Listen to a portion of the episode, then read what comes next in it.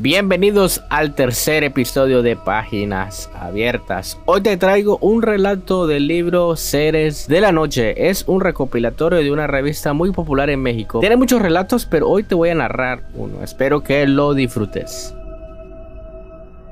La fábrica por Fátima Montiel. Estaba harto, ya no podía más. Porque todos se veían igual, porque todos vestían lo mismo. ¿Qué era ese lugar? Era como una ciudad bajo techo.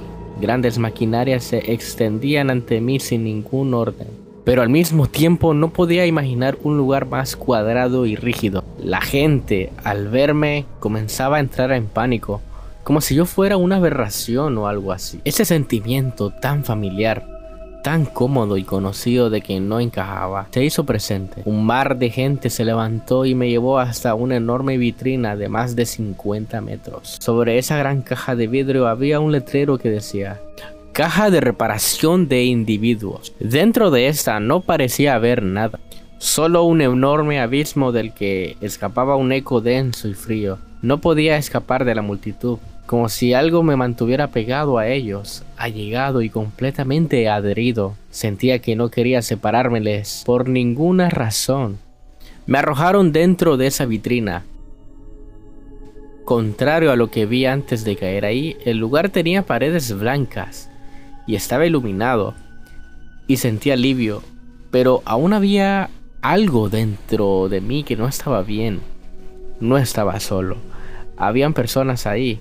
La gran mayoría me miraba hacia afuera con ojos de añoranza por aquel mundo exterior, y otros permanecían volteados hacia una de las paredes. ¿Dónde estamos? Pregunté lleno de miedo. Nadie me respondió. Algunos voltearon a verme, pero al final terminaron regresando a su posición inicial. Era un entorno realmente muy triste, llenos de almas olvidadas. Pero había un chico que me llamó la atención. Su cabello era de un rojo vivo. Su ropa era muy colorida y estaba recostado en vez de sentado. Todo era diferente en él. No podía ser confundido.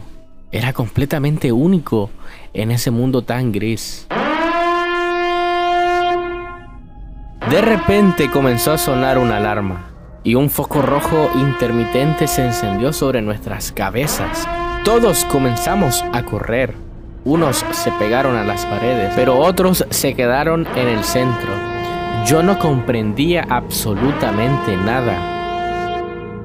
Y justo cuando terminó de sonar la alarma, varias ventanas y puertas se abrieron sin aviso y muchos fueron tragados y succionados por aquellos agujeros. Entonces, a través del vidrio de la vitrina logré ver, vi funcionando las máquinas, de las cuales salían personas completamente nuevas, exactamente iguales al resto.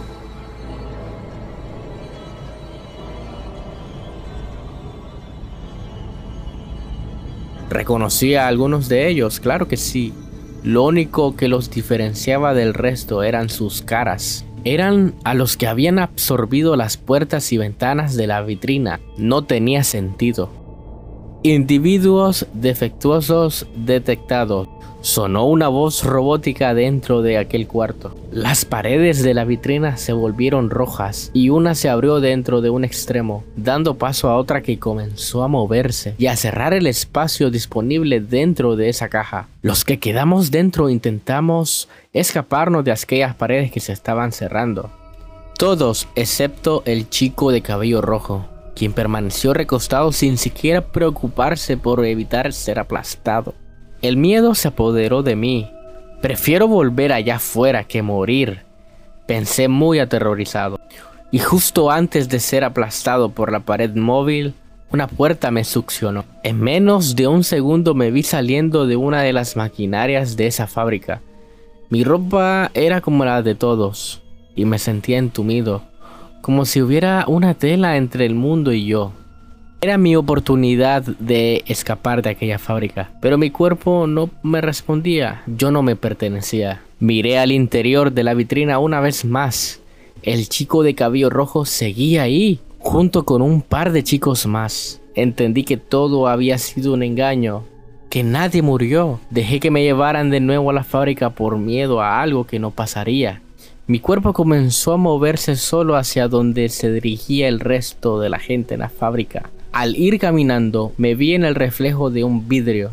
No podía reconocerme a pesar de saber que la persona en el reflejo era yo. Dentro de esa carcasa que formaba mi nueva imagen, yo no existía, ni una pizca de mi verdadero ser estaba ahí. Había dejado que me cambiaran por temor, por el temor a lo que pasaría si no lo hiciera. Dejé que me formaran a su manera.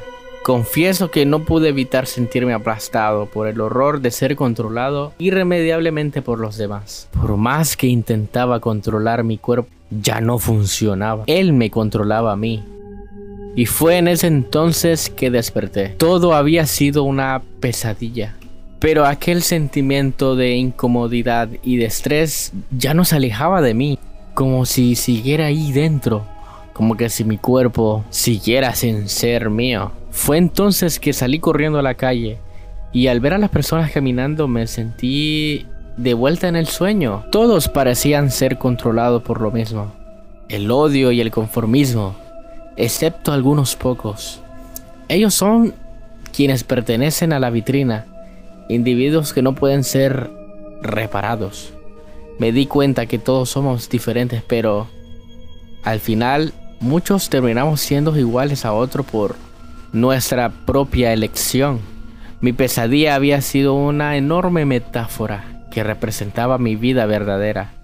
Y me di cuenta de que jamás salí del sueño porque vivo en él.